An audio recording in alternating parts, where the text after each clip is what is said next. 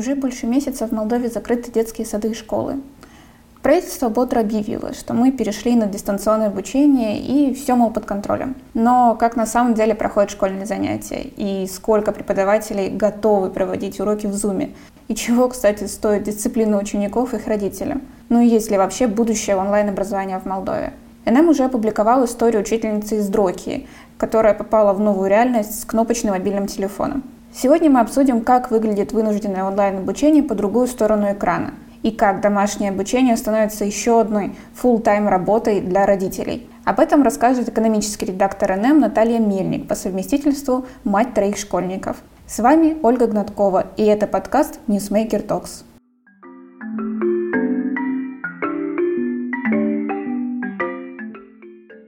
Вот, Наташа, ты у нас официально в редакции считаешься матерью героиней. У тебя трое. Первый класс, девятый класс и двенадцатый. Десятый. Десятый, пардон. Но практически полный набор. Вот как в первые дни, вот когда все это началось, выглядело ваше онлайн-обучение? Оно выглядело весьма странным образом. А быстрее всех среагировала учительница первого класса. Во-первых, у нас была группа в Вайбере всех э, родителей. Значит, мы ее туда внесли, в эту группу, и она стала скидывать домашние задания. Каким образом? Она писала их на листочке, э, очень красивым правильным почерком, расписывала, как его нужно делать, фотографировала этот листочек и скидывала в Viber. Это прекрасно. А почему не набрать э, на компьютере текстом просто? Подозреваю, что ее опыт э, работы с компьютером весьма ограничены, и ей проще написать. Возможно, эти листики они потом куда-нибудь сдают для отчетов. Хотя, с другой стороны, отчеты можно сдать в электронном виде. Это неизвестно на самом деле. Вот, спустя какое-то время, сначала она скидывала только свои домашние задания. Русская математика, литература. Через э, неделю очнулись учителя по румынскому. Они стали скидывать свои домашние задания файлом. Там чего-то там написано, там что-то повторить, выучить. Сейчас уже вообще песенки пошли, видео. М, кстати, было очень смешно по физкультуре. Тоже это где-то было уже на второй неделе. Учительница по физкультуре прислала нам видео с зарядкой. В те дни, когда у детей физкультура, она пишет. Так, сегодня мальчики отжимаются 8 раз, девочки 6 раз а, значит, э, приседаний 20 там, мальчики, 15 девочки. Даже пару родителей прислали видео. Вот я как раз хотела спросить, она должна верить на слово или вы должны все это стримить в чатик? Вот, мы стримим, значит, а, домашние задания по русскому литературе, математике мы отправляем в личку учительницы, фотографируем, должно быть все подписано, число, домашняя работа, ученик и так далее. А, был прикол, значит, по румынскому языку. Надо было ответить на вопросы и запись ребенка прислать ей тоже в личку. Мы с Гошей записывали раз 15 постоянно то начинали смеяться, то Гоша забывал э, там какое-то слово, а он же хотел идеально. И он все нервничает. Так, опять заново, мама, давай записывать. Труд, кстати, ИЗО тоже мы должны были вот это вот... Ну, вообще, на самом деле, это жесть, потому что у меня руки не очень оттуда растут. Я не умею рисовать, лепить, красить и так далее, или там что-то вырезать. Это приходилось подключать старших дочерей, чтобы чтобы они помогали ребенку это все наклеить, накрасить, вырезать и так далее. И потом эту работу надо сфотографировать, тоже прислать. Но на самом деле для родителей это очень утомительно, потому что родители из дома тоже работают. Но если ребенок как бы младше из младших классов, mm-hmm. то получается, что им все равно нужно заниматься, его надо направлять, ему надо подсказать, объяснить новую тему. На это тратишь много времени, потому что если ты вечером уже это все будешь делать, ребенок за день он просто занимается чем угодно, перевозбуждается, потом уже ничего не хочет делать. Приходится вместо своего там какого-то обеденного перерыва или перекусить на ходу и там заняться немножко ребенком, объяснить ему тоже задачу или подсказать, как вырезать или наклеить наклеить чего-нибудь. Ну, вот все, что ты описываешь, это скорее как бы зада... Э, учителя высылают задания, и дети их выполняют. Что делать э, в случае, если нужно им какой-то материал рассказать? То есть у них какие-то видеоконференции или ничего ну, не происходит? Вот в нашем классе нету, э, в первом классе нету видеоконференций никаких. А если нужно что-то рассказать, нужно записать на диктофон и аудиозаписью прислать учителю. А учитель вам ничего не присылает? То есть они не начитывают какой-то материал? А, начитывает э, одна учительница по румынскому, она как бы следит за произношением и рассказывает стих. Например, она, она присылала несколько раз аудиозаписи. Последний раз она выслала нам видео песенку, которую надо разучить. Но песенку не она записывала, просто это в Ютубе песенка нужно скачать, выучить и пропеть. Ну, слава богу, не надо было присылать ей аудиозапись с песней, потому что я думаю, это было бы очень эпично. Ну, так вот, а в некоторых классах где учителя более продвинутые. Например, у нашего коллеги Евгения, у него дети в другом лицее, и там у них проходят уроки а, прямо в видео, зуме или в скайпе, кто как использует. Я видела, что там дети даже руки поднимают, и учитель что-то объясняет, идет какой-то диалог, интерактив. В нашем случае, к сожалению, это не происходит, и насколько я знаю, вот в нашей школе мне кажется, вот в младших школах, по крайней мере, в младших классах этого нет. А у 10-12 класса как все происходит? Ой, там вообще все сложнее гораздо. Сначала, конечно, когда только начался карантин, это было в каком-то таком режиме, э, учителя скидывали какие-то там домашние задания, тоже в группах. Обычно у всех э, учеников есть группы, где в Вайбере, э, в Телеграме, потом есть группы во Вконтакте. И учителя туда подключались или скидывали через старосту. Сначала, значит, было через старосту, там типа староста класса, ей скидывают, она скидывает в группу. Угу. Пока это все наладилось, пока они создали там спустя две недели общий чат с учителями. Они в Вайбере создали группу, внесли туда всех учителей, и учителя стали напрямую скидывать свои задания. Например, в 12 классе, выпускном моей старшей дочери, целый месяц, вот начиная с 11, получается, марта, они общались только вот таким образом. Никаких онлайн-уроков. А просто, значит, допустим, география, Моя дочь пишет, э, будет писать бак, она выбрала географию. Учительница говорит, э, например, пожалуйста, решайте тесты, высылайте мне работы. Решайте тесты, высылайте работы. Также другие учителя там по русскому. Вот вам тема для сочинения, высылайте мне работы. То есть это было как-то вообще не, ну, на самом деле, так просто под честное слово, просто, ну, вот у вас будет время, займитесь, как бы. Да, и давали время там, пожалуйста, пришлите решение там в течение недели. Вот так. Угу. А дочку это страшно возмущало, потому что она говорит, ну я, конечно, решаю тесты, да, но кое-что мне непонятно. Мне бы хотелось послушать учителя, как он бы это объяснил, другими словами, своими словами. На что обратить внимание? Возникает куча вопросов. После того, как я, наслушавшись, э, значит, э, жалоб своей дочери, в принципе, и других ее одноклассников, говорю, почему вы в свои руки не возьмете? Ну что, а что мы, а мы пытаемся там. В общем, пришлось позвонить маме Заучу. Угу. Позвонила я Заучу, говорю, что-то ваши учителя неактивные.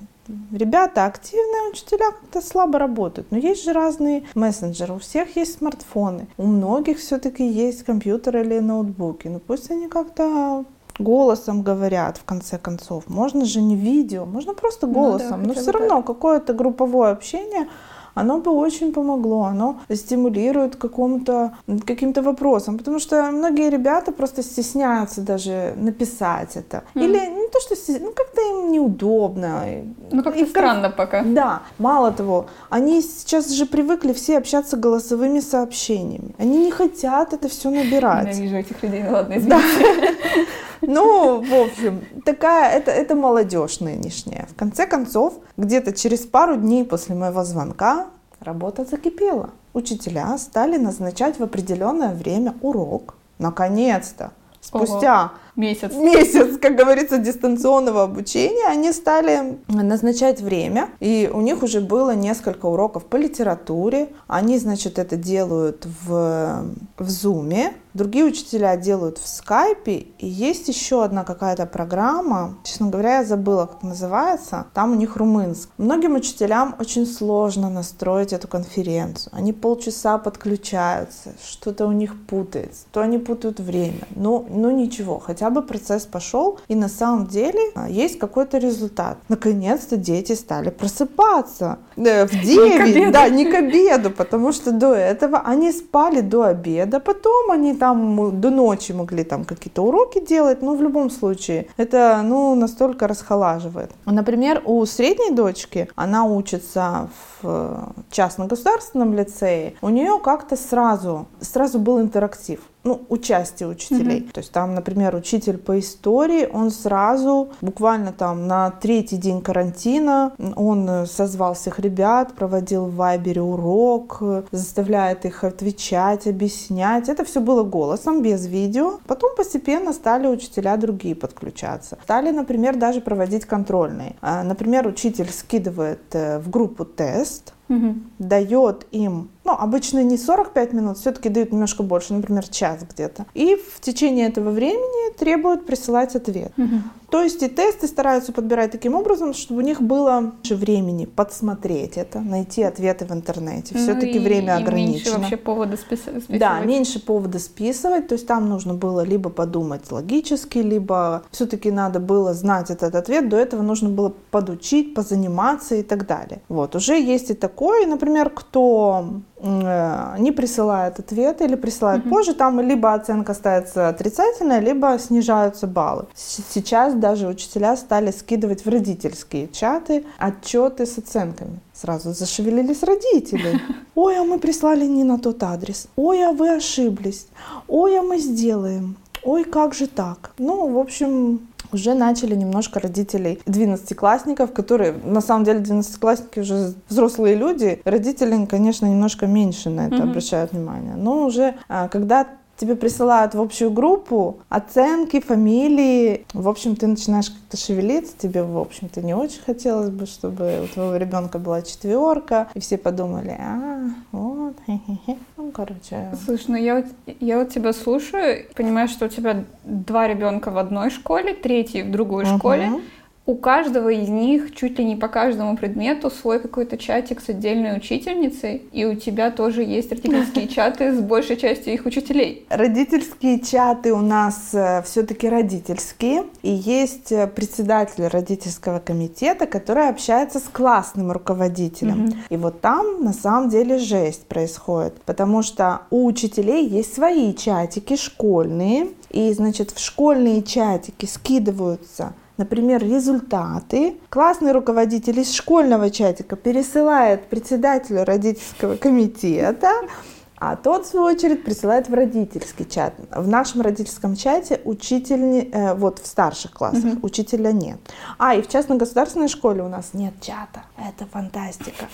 Да, то есть мне повезло в одном случае. А вот э, с двумя так себе повезло, потому что родительский чат это, конечно, отдельная история, но это вообще другая тема. Э, так вот, а, кстати, мы еще, кроме дистанционного образования, в этих чатах э, отчитываемся о здоровье детей. Друг перед другом? Или это потом тоже отправляется Да, у нас это, это же бедная несчастная председатель родительского комитета, она собирает данные, кто не отчитался, она долго и нудно звонит по утрам, потому что отчитаться нужно до 9 утра. Господи. Вот. Некоторые родители, ну, может быть, какая-то часть родителей реально не работает. Ну, например, у них изменился график, они там спят немножко дольше. Но не тут-то было. Некоторые просто пишут уже, слушайте, давайте хотя бы в 10 вечера отчитываться, как бы на следующий день. Ведь за ночь, вот, ну, за ночь, если прям кто-то заболеет, mm-hmm. ну, отчитался бы. А если никто нет, то, ну, и все нормально. И, наконец-то, по-моему, да, в начале этой недели мы наконец-то перешли на отчет в 10 вечера. И все перестали опаздывать.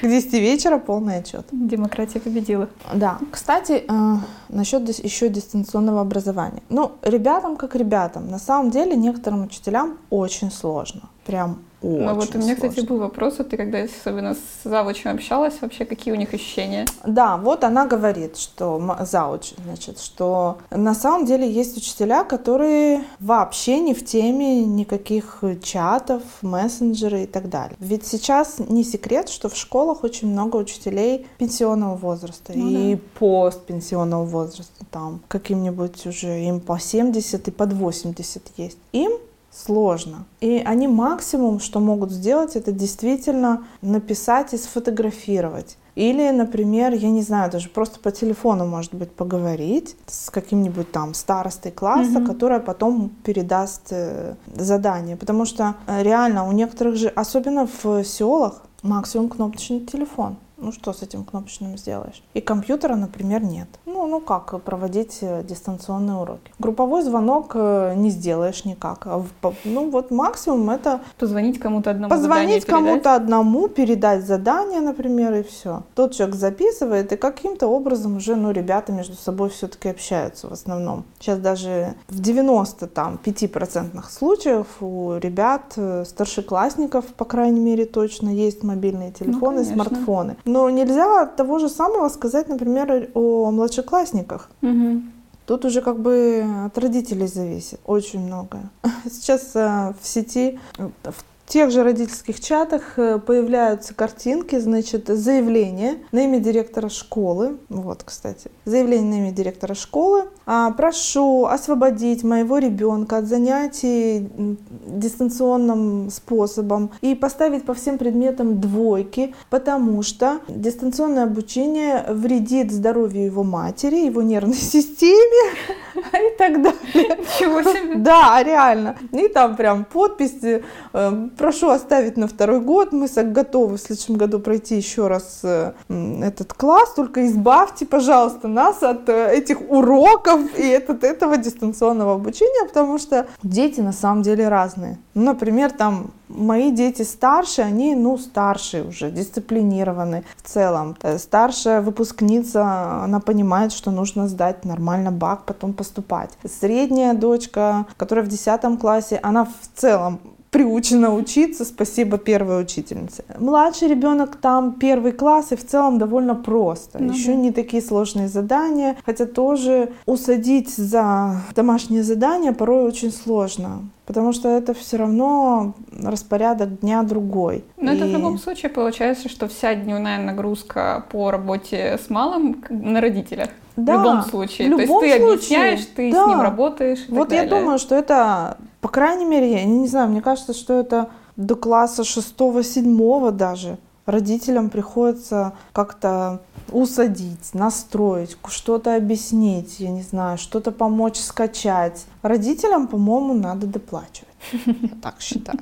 И молоко за вредность. И молоко за вредность, да. С другой стороны, учительница, значит, тоже пишет чат, который первоклассника моего учительницы, она говорит, пожалуйста, отпишитесь мне, кто работает, потому что мне работы присылают там в 11 часов вечера, угу. телефон этот у меня бесконечно просто булькает, говорит, давайте, чтобы я знала, что какие-то родители там поздно присылают, или давайте договоримся, что вы присылаете просто следующий, на следующий день, а то это бесконечное высылание ответов э, утомляет. Короче, получается, что эффективность э, дистанционного обучения сейчас полностью зависит от родителей, от организации работы их детей, от организации, вернее, учебы их детей. Mm-hmm. Вот. Ну и, конечно, многое зависит еще от учителя. Если учитель активный, настойчивый, коммуникабельный, умеет обращаться с этими всеми мессенджерами, гаджетами и так далее, э, то процесс тоже будет идти нормально. Потому что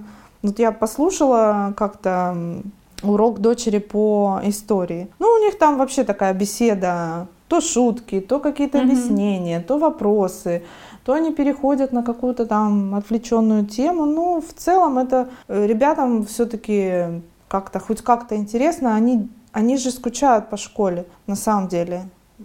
Дети мне просто говорят, мама, мы хотим уже в школу, ну когда уже этот карантин закончится? Все равно не хватает общения вот такого а, личного в чатиках этих. Ну, пишешь, пишешь, но когда ты вот но это при том, что у тебя дети хотя бы друг с другом еще могут общаться. Да, да. А кто один в а семье, а кто тому один вообще. В семье, да. Мне кажется, они вообще страдают. Не выйти, не, не. Ну так, все-таки я говорю, когда есть такая связь голосовая хотя бы. То это очень помогает э, хотя бы понимать, что ты вообще не на каникулах, у тебя в целом школа, уроки. Ну, я говорю, это только если учитель действительно вот там говорит, так, сегодня по вторникам, четвергам у нас там урок в 10 часов, и идет кол, звонок, угу. и все подключаются к беседе. Э. А, то есть у них сейчас, в принципе, нет никакого установленного какого-то расписания, как вот в школе, да? Нету. На самом деле нету, потому что учителя очень часто меняют ну, там, например, но об этом объявляют заранее, э, пишут в этих чатах, потому что ребята все равно сидят ну, бесконечно да. в телефоне. Поэтому, но, но четкого расписания практически нету. Может быть, это какие-то единичные случаи. Ну да, но получается, что практически на 100% сейчас на самом деле зависит от учителя, как он поставит процесс. И это вот ты рассказываешь про Кишиневскую школу, где, по идее, угу. больше возможностей финансов и так далее, то 90% преподавателей вообще не знают, что делать. А как бы если мы поедем, да, в районы, там не только кнопочные телефоны, там, ну, принципе, люди не понимают, что такое дистанционное обучение, думаю, многие. Да, ну, э, тут можно понять, что никто к этой ситуации не был готов. Ну да, естественно. Никого не обучали дистанционному обучению. Там же определенные методики, свои технологии, тем более какие-то технологии проверки знаний mm-hmm. должны быть другие. Сейчас, естественно, в большинстве случаев всем удается все списать, посмотреть. Ну, как сегодня старшая дочка решала контрольную по химии. Они все друг с другом обменялись решением задач. Э, я, честно говоря, даже не представляю, что происходит э, в селах. Э, хотя вот наша региональная журналистка из Авдармы девочка Ольга Трандофилова, она рассказывала, что у них, например, в Авдарме довольно продвинутые учителя, и некоторые уроки идут даже по скайпу, угу. где видны лица учеников, э, лицо учительницы, и они там что-то даже обсуждают. То есть э, где-то все-таки... Ну, это такие исключения скорее, ну, на самом деле. Вероятно, какие-то исключения, потому что... Тем более сейчас вообще в селах мне кажется, всех учеников погнали в огороды. А, началась, как говорит э, господин Лукашенко, посевная. Всем надо что-то есть. Ну, по крайней мере, папа мне говорит, вот мой папа, он живет в Дрогевском районе, в деревне, и он говорит, не знаю, кто там учится, как они там дистанционно учатся. Вся молодежь на полях что-нибудь сеют, вскапывают. Вот там, как, например, будут сдавать бак. Вообще непонятно. Вообще да? непонятно. Сейчас ходят э, упорные разговоры, что карантин будет до 15 июня. Угу. Значит, автоматически бак сдвинется наверняка на июль. Учителя говорят, нам вас очень жалко. Вот, особенно 12-классников. Вы попали в уникальную ситуацию. Мы не знаем, что будет дальше. Как вы будете писать экзамены, как вы будете поступать, как вообще это все, чем это закончится. Говорит, проще тем, кто не выпускается. Ну, да. В лицейских классах есть сессии, но их в конце концов как-нибудь перенесут, отменят. То в выпускных классах не представляю, что придумают. Тем более министр образования уже однажды говорил, что БАК не отменят. Ну да. А, и говорил, что онлайна точно не будет. Вот. Ну, его максимум действительно, что могут это перенести. Да, его максимум могут перенести.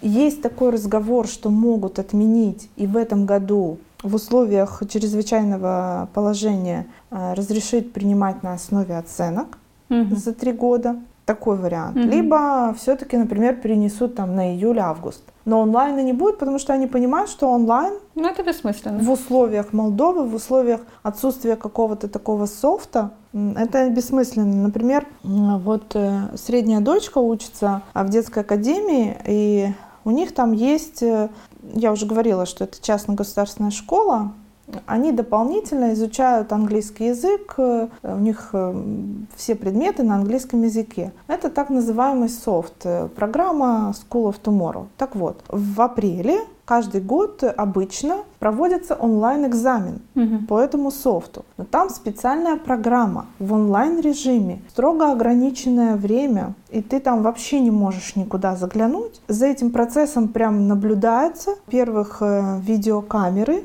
как э, ребенок сидит за компьютером, угу. И как он, что он не может, например, воспользоваться телефоном. То есть эта программа уже вот продумана. Угу. Этой программой Отлично. пользуются все вот эти школы, где есть эта программа School of Tomorrow, э, School of Tomorrow, центр оценки результатов. Угу по этому софту, например, находится в России. Сначала они приезжают за месяц, проверяют все, чтобы все работало, чтобы была, был хороший интернет, чтобы были, была программа без сбоев, чтобы все камеры работали. И таким образом еще можно э, сказать, что результаты честные и что можно оценить знания учащихся. Потом у них там идет письменное тестирование, потом в скайпе идет устный, mm они должны рассказывать там э, на английском языке по разным темам. Ну, так еще куда ни шло. А так как у нас баг проходит, нету никаких программ дома у детей, естественно, это нужен обязательно компьютер. Это... Ну, я помню даже по своему опыту, когда я школу заканчивала, это был первый год, когда у нас вводили присылание тестов бака в школы, то есть по электронной почте, а, чтобы их в школе распечатывали, они везли распечатанные из министерства. И в первый экзамен мы сидели три часа в огромном спортзале в плюс 35, потому что программа накрылась. И ее вот починили часа через 3-4. То есть как бы вот это опыт э, молдавского задавания бака с минимальным вообще применением технологий. Абсолютно. То есть тут просто высылание теста и уже как бы вот так получилось.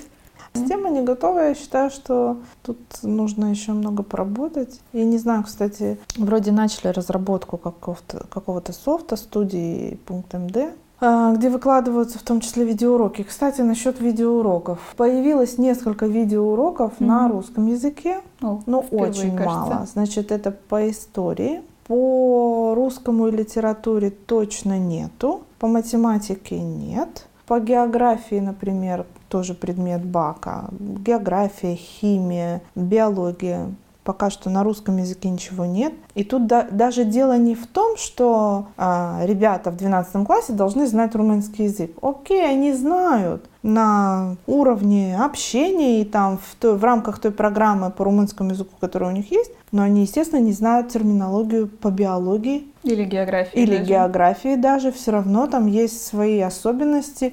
Слушать тему по географии на румынском языке, а учительница скидывала им mm-hmm. ссылки смотрите, пожалуйста. Как ну, бы да, Полина странно. посмотрела и решила закрыть. Вот, и больше не смотрела. Или, допустим, там есть русский, э, румынский язык, литература на румынском языке для румыноязычных школ. Но там другая совершенно программа. Ну, конечно, они очень сильно отличаются. Да, очень сильно, и поэтому, к сожалению, вот я говорю, пока только история. Угу. Слава богу, записали, ну, хоть что-то. Вот если бы они позап... и, и то это только для некоторых классов. Ну классов да, не, для, не много, всю программу покрывают. Не всю программу, да. То есть это пока что идет. Понятно, что невозможно сразу это все сделать и найти учителя, способного все хорошо на камеру рассказать и пригласить его куда-то это все записать. Понятно, что этот процесс, э, ну, я думаю, к осени все будет готово. Если вдруг э, это у нас все будет продолжаться долго, ну, будем то... надеяться, что не настолько. Не знаю, не знаю. Да, но это, это уже отдельный вопрос. Да. Э, но вот так, чтобы не заканчивать на печальной ноте, вот какие-то положительные стороны онлайн-обучения, вот видишь хотя бы потенциально, если бы оно было нормально организовано? То есть это, не знаю, вот у нас как бы есть, опять же, коллега, которые уверены, что это как-то дисциплинирует э, детей, например. То есть делает их ответственными за свой процесс обучения. Вот что-то такое чувствуешь в свои, по своим? Например, моя средняя дочка, Софья, очень рада дистанционному обучению. Она не любит э, в целом ходить в школу. Самая главная причина это то, что надо очень рано вставать. Вот. Э, Ее это, э, ей э, дистанционное обучение очень удобно. Она вообще фанатка домашнего обучения. Угу. То есть э, заниматься и делать домашние задания тогда, когда ей это удобно. То есть она готова заниматься, например, после обеда или там поздним вечером, но ей, например, очень сложно учиться утром. Поэтому для себя она нашла кучу положительных э, факторов. Э, уроки она делает, э, я говорю, приучена. В принципе, вот, например, ей это удобно. Положительная сторона, с одной стороны, в том, что родители больше общаются со своими детьми. Особенно с mm. детьми младшего возраста. Ну, на самом деле. Э, приходится очень много и тесно общаться. Так они, получается, с утра до вечера на работе. Ребенок там в школе до, до 3, до 4, до 5. Вечером они пытаются что-нибудь сделать уроки, поужинать, лечь спать. Все. Тут, получается, родители многие работают дома, дети учатся дома, и они больше взаимодействуют. Э, наверное, приходится применять какие-то свои педагогические способности, вовлекаться в какие-то задания реально и уделять больше внимания детям. Это это естественно. Вот. Но это уже такой просто немножко перенос нагрузки с э, учителей на родителей. На родителей, но я говорю, положительное, положительное то, что родители больше внимания mm-hmm. уделяют детям. Потому что работа в офисе, работа очень много отнимает сил, времени, и ты меньше уделяешь а, внимания детям. Ну, главное, чтобы родители не были психами. С этим бывает сложно иногда. Да, да, иногда сложно там. Мама, не кричи на меня. Мама, я все понял, говорит мне периодически Егор. Вот. Ну, как бы к третьему ребенку ты уже можешь это сделать. А если бы это... первых двух. Да, если бы это был первый ребенок, и мне было там лет 20, там 20, ну, условно, 27-28, то немного сложнее, когда ребенок не понимает, и ты не знаешь, как объяснить. Угу. Все-таки учителя немного обучены. Ну, приходится, может быть, кто-то из родителей там изучает что-нибудь, почитает э, литературу, как э, заниматься с детьми. С другой стороны, что еще положительного? Учителя изучают новые технологии. Ура! Ура! Мы в 21 веке. Да, мы в 21 веке. Они продвигаются вперед, им приходится что-то придумывать. Да, кстати, точно, творческие способности, креативность, она повышается. Угу. Это тоже плюс. Ну, надо же как-то выкручиваться. Ну, вот. Сто процентов. Да, так что креатив... Э, спасет мир. Спасет По мир. крайней мере, на время карантина. Да. Да, будьте креативными.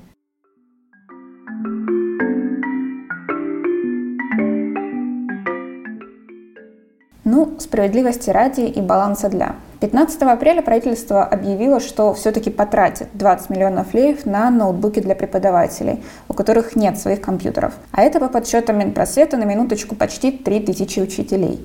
Преподавателям и ученикам вместе с их родителями при этом обещают начать оказывать психологическую поддержку по интернету и по телефону, вплоть до окончания карантина. Но вот все-таки интересно, с чем мы выйдем из изоляции – и как поменяется образовательная система в Молдове? Станут ли учителя более гибкими, а ученики ответственными? Ну, как там обычно говорят в таких случаях, это покажет время. Ну и, конечно, обязательно расскажет ньюсмейкер.